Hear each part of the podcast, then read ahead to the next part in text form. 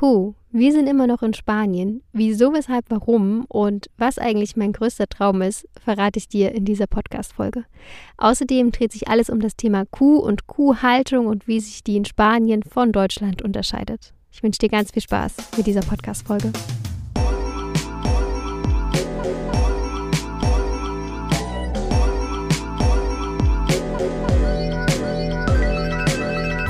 Ahoi und herzlich willkommen zu einer neuen Folge von Nord-Nord Vegan. Ich bin Caro und gemeinsam machen wir uns auf den Weg hin zu einem bewussten veganen Leben. So, ich habe jetzt erst noch mal kurz einen warmen Tee getrunken, denn auch wenn das jetzt schon die neunte Podcast-Folge ist, die ich aufnehme, bin ich jedes Mal davor so aufgeregt. Schon wenn ich mein Equipment auspacke und alles ähm, arrangiere hier im Van, merke ich, wie ich so einen richtigen Kloß im Hals bekomme. Und ja, die ersten Minuten muss ich tatsächlich immer fünf, sechs Mal aufnehmen, ehe ich zufrieden bin. Ich fühle mich so am Anfang immer wie ein bisschen in meiner Schulzeit, wenn man irgendwie einen Vortrag halten musste vor der ganzen Klasse. Und ja, am Anfang war man immer super aufgeregt und nervös und dann gegen Ende hin hat, wusste man eigentlich gar nicht mehr so richtig warum. So geht es mir immer hier bei den Aufnahmen für den Podcast. Ich hoffe, dass sich das mit der Zeit noch etwas mehr legen wird und ich dann in meine Routine finde. Das vielleicht mal so als kleiner Behind-the-Scene-Einblick. Ansonsten grüße ich dich immer noch aus Spanien. Das war eigentlich überhaupt nicht so geplant. Wir wollten zu Ostersonntag bereits in Colmar sein. Colmar ist eine ganz, ganz süße kleine Stadt in Nordostfrankreich nahe der deutschen Grenze. Und du kannst dir die Stadt so vorstellen, ähm, es reihen sich da Fachwerkhäuser an Fachwerkhäuser. Die, der Boden ist richtig noch alt gepflastert. Das ist alles sehr kunstvoll. Also die Häuser haben alle unterschiedliche Farben und zu Ostern ist da alles super liebevoll geschmückt. Außerdem sind da unzählige Störche. Es ist die Stadt der Störche, glaube ich auch. Und das Witzige ist, dass zu Ostersonntag tatsächlich der Osterhase kommt. Also sprich, da kommt eine Person im Osterhasenkostüm verkleidet und hoppelt dann da der Kirche ähm, da über die, die Wiese und verteilt kleine Ostergeschenke an die Kinder. Und ich, ja, wir haben das vor vier, fünf Jahren schon mal erlebt, fanden das total witzig und süß und hätten das wieder gerne mitgenommen ähm, für unsere Kinder jetzt. Und ja, dem wird wahrscheinlich nichts, außer unser kleiner Olaf hier bekommt Flügel oder wir können uns da irgendwie hinbeamen. Denn so wie es aussieht, werden wir noch die ganze Woche hier in Spanien verbringen. Wir warten nämlich immer noch auf unser Päckchen. Wir warten immer noch auf unsere Zungentrommel. Und ja, wir wussten natürlich bei der Feststellung, dass in Spanien die Uhren ein klein wenig anders laufen als in Deutschland, dass es alles sehr viel gemütlicher, sage ich mal, äh, vonstatten geht, dass es sich dann allerdings so sehr in die Länge zieht. Das haben wir, ja, damit haben wir nicht gerechnet. Uns wurde versprochen, dass die Trommel nach ein bis zwei Wochen fertig ist und dann wird sie einfach geliefert. Ähm, natürlich sind wir da in Deutschland auch immer sehr, sehr verwöhnt. Das darf man sich auch ruhig mal vor Augen führen. Meistens dauern unsere Lieferungen so ein, zwei, maximal drei Tage. Unser Päckchen wird zudem mit einem Versanddienstleister geschickt, mit dem ich bislang eher so semi-positive Erfahrungen gemacht habe. Also wenn der Versanddienstleister etwas geschickt hat, ist es tatsächlich immer so gewesen, dass das Päckchen entweder nicht angekommen ist, 50 Kilometer von uns entfernt war oder das Päckchen gar kaputt war. Mm, jetzt hier in Spanien ist es so, dass die Siesta sehr, sehr, sehr lang ist. Also die Familien verbringen die Mittagszeit gemeinsam und in der Regel dauert die Siesta drei Stunden. Und auch bei so großen Versanddienstleistern erreicht man zwischen 13 und 16 Uhr niemanden.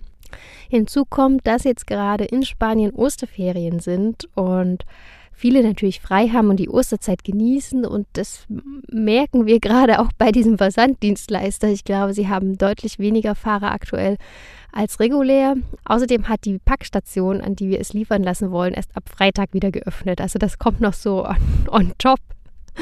Und ja, ich ich persönlich rechne nicht mehr, dass wir das Päckchen diese Woche noch in den Händen halten. Und dann wird es natürlich erst recht, selbst wenn wir es Freitag bekommen, zwischen uns und Colmar liegen geschätzt gut 1000 Kilometer. Das packen wir nicht. Als Familie sind wir natürlich absolute Slow Traveler. Also wenn wir so zwei, drei Stunden fahren, ist das wirklich schon viel für uns. Und auch wenn wir uns jetzt vorgenommen haben, den großen Teil der Reise, also die, die Rückreise, jetzt wieder nachts zu fahren, werden wir es sehr wahrscheinlich nicht schaffen, denn ja, wir wollten natürlich auch nicht nur Colmar bes besichtigen, sondern wir wollten auch unsere Freunde und Familie besuchen. Wir haben nächste Woche Donnerstag ein fest eingeplantes Spieldate und von daher sind wir jetzt gerade so ein bisschen verzweifelt und es fühlt sich auch echt komisch an und frustrierend, hier jetzt in Spanien so ein bisschen festzusitzen. Aber vielleicht soll es auch so sein. In, Span äh, in Deutschland, da wo wir hinwollen, hat es nämlich aktuell in der Nacht minus zwei Grad und tagsüber sieben Grad. Das sieht hier schon etwas anders aus. Also wir sind hier zweistellig und haben tagsüber so um die ja, 20, 23 Grad. Wenn du dich jetzt vielleicht fragst, so, hä, Deutschland, seid ihr nicht auf Europareise? ja, das sind wir. Und das wird nach unserem Aufenthalt in Deutschland auch weitergehen. Das ist jetzt nur der erste Teil unserer Reise. Wir waren jetzt quasi ein halbes Jahr in Südeuropa, speziell in Portugal und Spanien unterwegs. Und auch wenn wir noch gerne Italien und die Schweiz mitgenommen hätten, das werden wir auf ein andermal verschieben, da es uns, wie gesagt, dort jetzt aktuell noch zu kalt ist. Nach Deutschland geht es auf alle Fälle weiter. Es geht hoch in den Norden, es geht nach Skandinavien, worauf ich mich persönlich schon ganz, ganz sehr freue. Ich hatte es schon mal in einer der ersten Folgen erzählt, dass ich ein Auslandssemester in Finnland gemacht habe und wir auch schon sehr oft in Schweden unterwegs waren. Dieses Jahr kommt noch Norwegen hinzu, da waren wir nämlich bislang nur ein, zwei Wochen, also noch nicht wirklich. Und da ich Skandinavien bislang nur im Winter kennengelernt habe, freue ich mich wirklich sehr, die Sommerzeit dort oben zu erleben und zu verbringen. Ich bin gespannt, was es dort zu entdecken gibt und welche Abenteuer auf uns warten. Ansonsten ist die Gegend hier rund um Figueres, wo wir gerade sind, sehr zu empfehlen, denn man kann hier tatsächlich zwischen Mittelmeer und Bergen hin und her pendeln. Man kann quasi jeden Tag was anderes erleben. Und das haben wir tatsächlich auch gemacht und auch sehr, sehr genossen. Ansonsten ist, wie gesagt, gerade so eine Zeit des Wartens und des Absitzens, sag ich mal.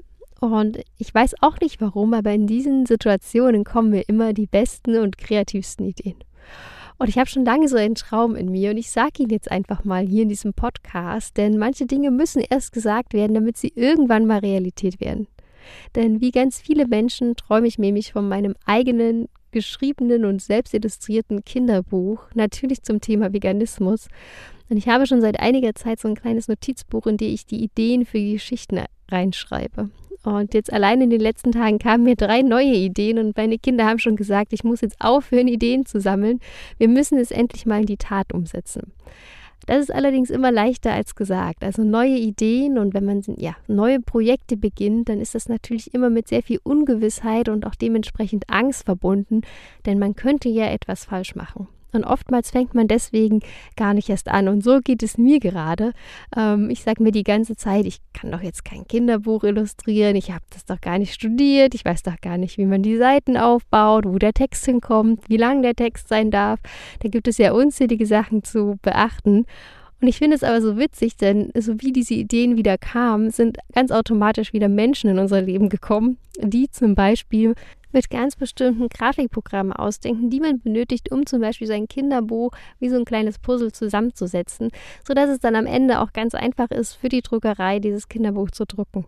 Und ich freue mich da jetzt einfach sehr, dass ich einen Ansprechpartner gefunden habe, der mir da meine Fragen kurz und einfach erklären kann. Und um jetzt mal den Bogen wieder zum Veganismus zu schließen, vielleicht stehst auch du gerade vor einer Herausforderung, vielleicht möchtest auch du und deine Liebsten sich zukünftig mehr und mehr pflanzlich ernähren und du weißt aber nicht so richtig, wo du anfangen sollst, was du alles beachten musst und wie das eigentlich mit den potenziell kritischen Nährstoffen ist.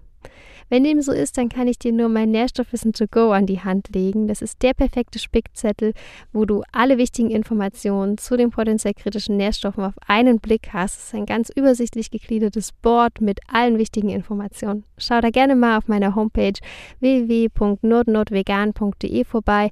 Den Link dazu findest du auch unten in den Show Notes. So, genug vom Reiseupdate. Kommen wir vielleicht jetzt mal zu dem eigentlichen Thema dieser Podcast-Folge. Und zwar ist mir nämlich in den vergangenen Tagen etwas aufgefallen. Je näher wir jetzt Richtung Deutschland kommen, desto mehr und mehr Kühe sieht man. In Portugal habe ich tatsächlich nicht ein einziges Mal eine Kuh gesehen. In Spanien jetzt schon ab und an. Und jetzt, wo wir aber schon an der französischen Grenze sind, tauchen sie auf einmal überall auf und stehen überall auf den Weiden. Und vielleicht hast du es ja in meiner Instagram-Story at notnotvegan, jeweils mit einem Punkt getrennt, äh, mitbekommen. Wir waren nämlich am Wochenende in den Pyrenäen wandern, genauer gesagt auf der Grand Route 11. Sehr weit sind wir allerdings nicht gekommen. denn es hatte plötzlich angefangen mit Hageln und Regnen. Auf unserer Wanderung haben wir allerdings mehrere Kuhweiden und zahlreiche Kühe gesehen und dabei sind mir drei große Unterschiede im Vergleich zu Deutschland aufgefallen, die ich jetzt hier einmal mit dir besprechen möchte. Kommen wir also direkt einmal zu Punkt 1. Die Kühe, die ich bislang gesehen habe, hatten tatsächlich alle Hörner und ich muss dazu sagen, dass ich als Kind lange Zeit überhaupt nicht wusste, dass Kühe Hörner haben. Ich dachte, die Kühe, wie sie bei uns auf der Weide stehen, also enthornt, das sind die normalen Kühe. Und wenn dann doch mal eine Kuh dabei war mit Horn, dann habe ich mich immer darüber gewundert. Ich dachte sogar zwischenzeitlich, das wäre dann eben der Bulle. Ich habe das tatsächlich nicht gewusst und ich möchte an dieser Stelle noch einmal klipp und klar sagen, Kühe haben Hörner. Und diese Hörner sind unheimlich wichtig, denn sie haben einfach eine Vielzahl an Funktionen. Wie zum Beispiel bei den Steinböcken ist es auch bei den Kühen so, dass sie ihre Hörner nutzen, um die Rangordnung zu klären. Und dabei geht es nicht darum, dass man die andere Kuh verletzt oder sowas, sondern es ist einfach so, dass wenn sie quasi Kopf an Kopf sich äh, stoßen, sich dann über diese Hörner verhaken und dann nicht abrutschen können. Das heißt, sie können sich dann wirklich auf das Kräftemessen konzentrieren, indem sie halt versuchen, sich gegenseitig wegzuschieben und wegzudrücken. Und darüber klären sie dann, wer ist die stärkere Kuh. Wenn ihnen die Hörner fehlen, dann knallen sie einfach nur mit den Köpfen aufeinander und rutschen dann halt ab und ja, können eben die Rangordnung nicht richtig austragen. Das ist so ein bisschen wie beim Fingerhakeln, wo man sich ja auch gegenseitig mit den restlichen Fingern verhakt, um dann zu klären, wer hat den stärksten Daumen. Außerdem sind diese Hörner unheimlich wichtig für die Regulationsfunktion. Das heißt, die Kühe können über diese Hörner ihren Kopf kühlen, indem sie einfach die überschüssige Wärme über die Hörner abstrahlen und das wiederum schützt das Gehirn vor einer Überhitzung. Es ist tatsächlich so, dass Kühe, die in heißeren klimatischen Bedingungen leben, größere Hörner haben, um eben besser zu kühlen, während hingegen Kühe in kühlen Gegenden Zungenbrecher ähm, eher kleinere Hörner haben. Außerdem sind diese Hörner wichtig für die Verdauung, denn tatsächlich ist es so, dass die Nasennebenhöhlen bis ins Horn reichen und sie können dann dadurch eben die Verdauungsgase wahrnehmen und darüber den Status ihrer Verdauung sozusagen abrufen. Zusätzlich sind diese Hörner wahnsinnig durchblutet und sie sind sogar mit Nervenbahnen durchzogen. Das heißt, es ist ein unheimlich empfindsamer Teil der Kuh und ähm, wahnsinnig berührungsempfindlich. Das heißt, sie können darüber sehr, sehr fein agieren. Sie können ganz feine Signale setzen und auch ihre Umgebung darüber wahrnehmen.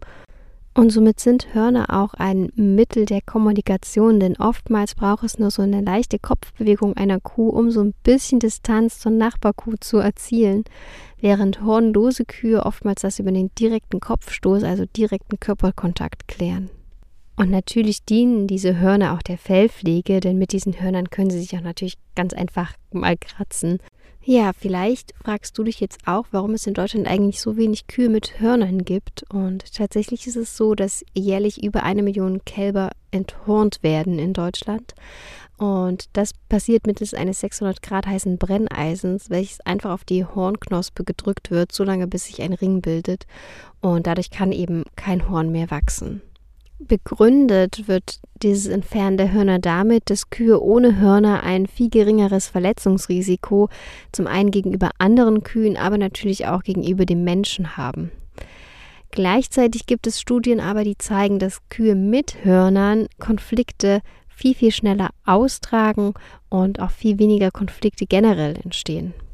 Fakt ist aber, dass Kühe ohne Hörner weniger Platz im Stall einnehmen. Das heißt, in einem Stall ohne Hörner können auch mehr Milchkühe stehen, was natürlich wichtig ist für die Wirtschaftlichkeit des Betriebes. So viel einmal zu dem ganzen Thema Hörner. Hörner sind also keine Laune der Natur, sondern sie sind super wichtig für die Kühe zur Kommunikation, Fellpflege, um zu checken, wie sieht es mit der Verdauung aus, als auch für die Regulierung der Körpertemperatur. Der zweite Punkt, der mir aufgefallen war an diesem Tag, auf dieser Weide standen nicht nur erwachsene Milchkühe, sondern es waren auch zahlreiche Kälber mit dabei. Und das ist ein Anblick, den man in Deutschland tatsächlich relativ selten hat, dass die Kälber und Mütter beisammen sind. Ähm, in Deutschland ist es nämlich so, dass die Kälber zeitnah, also oftmals direkt nach der Geburt, von ihren Müttern getrennt werden. Selbst die Biestmilch, also diese erste sehr, sehr nahrhafte Milch, bekommen die Kälbchen in der Regel bereits über eine Nuckelflasche oder über so einen Eimer mit Saugvorrichtung. Und ich persönlich finde das einfach nur super, super traurig.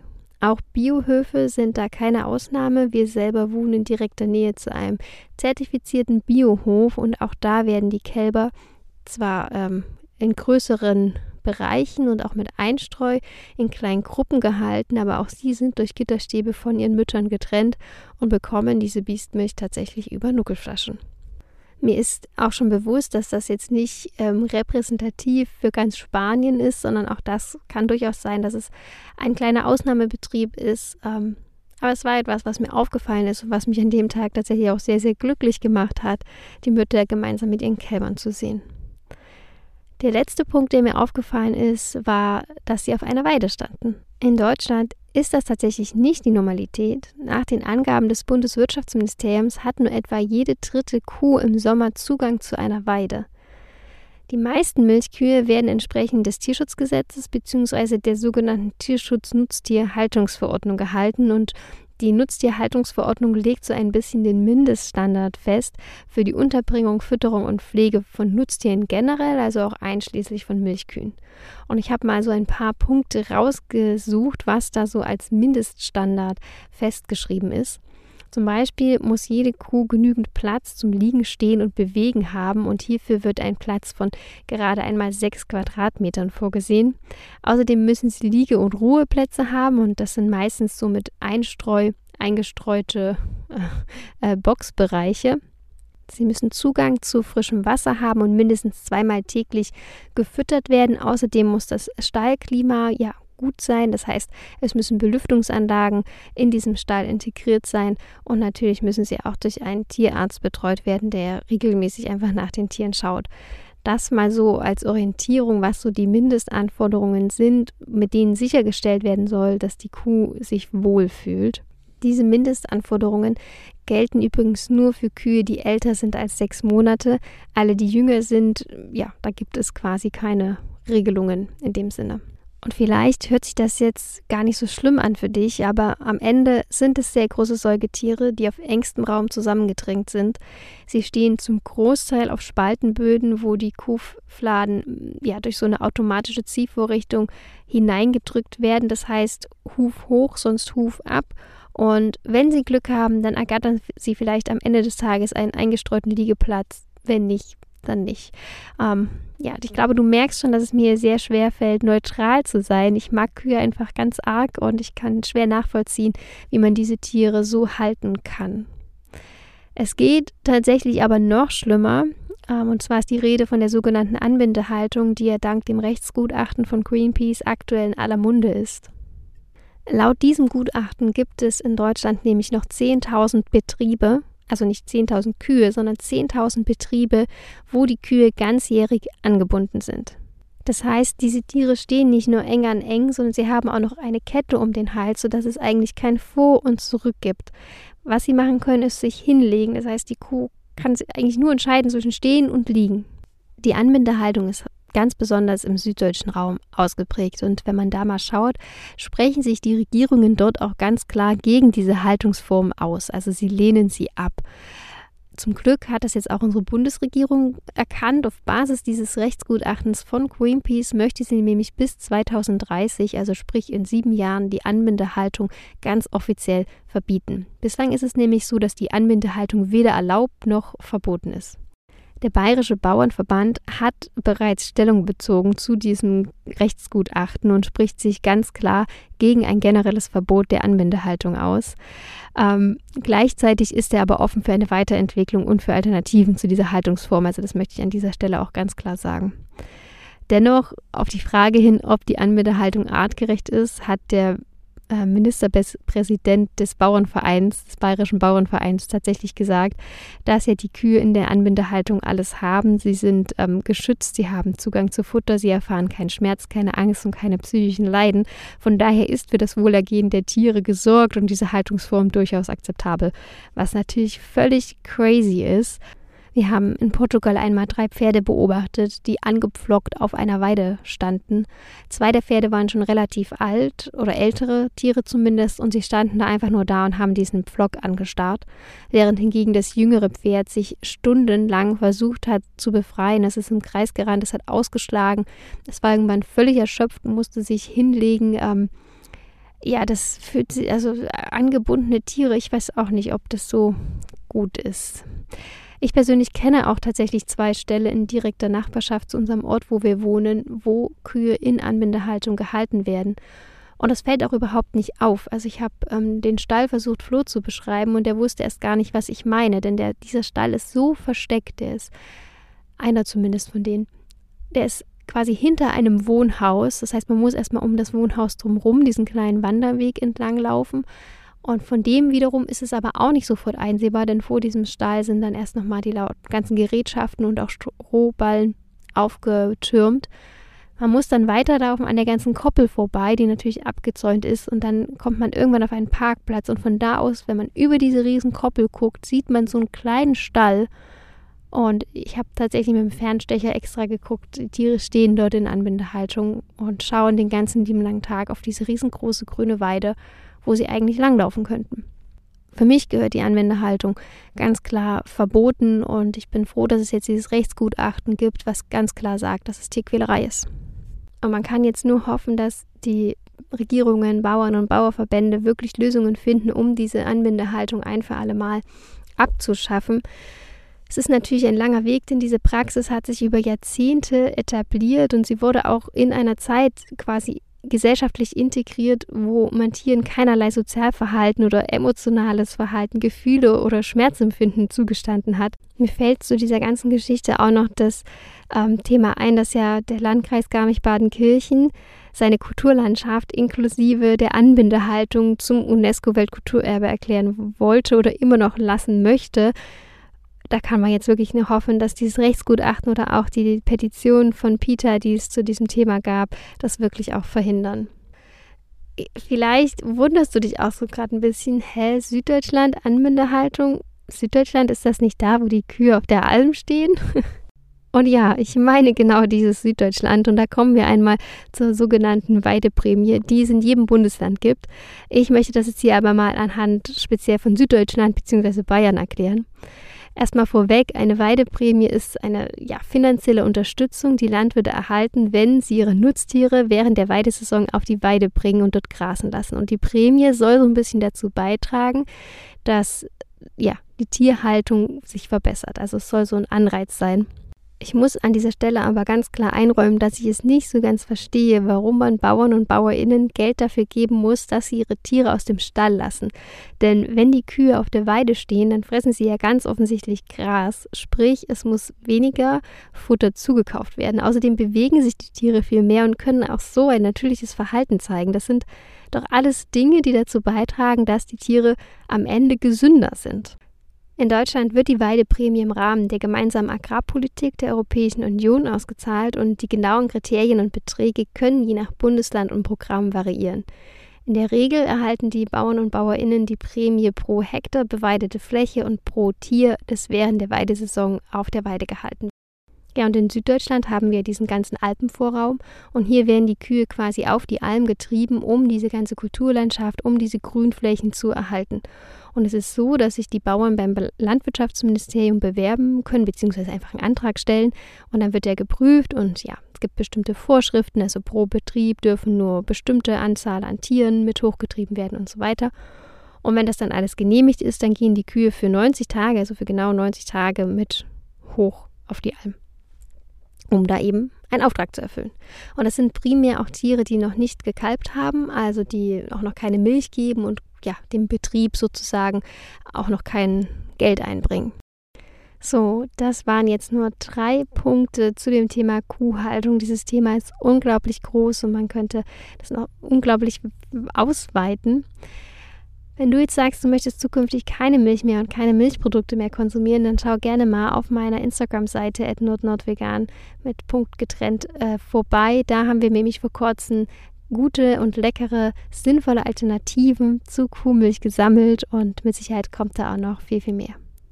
Wenn dir die Folge gefallen hat, dann freue ich mich, wenn du mir bei Spotify 5 Sterne oder eine liebe Bewertung bei Apple Podcast da lässt. Dadurch werde ich vom Algorithmus besser eingestuft und mehr Menschen angezeigt, die sich auch für eine vegane Lebensweise interessieren. Ganz lieben Dank dafür. Schön, dass du heute eingeschaltet hast und wenn du Lust hast, hören wir uns wieder nächste Woche Freitag. Bis dahin, ciao, ciao.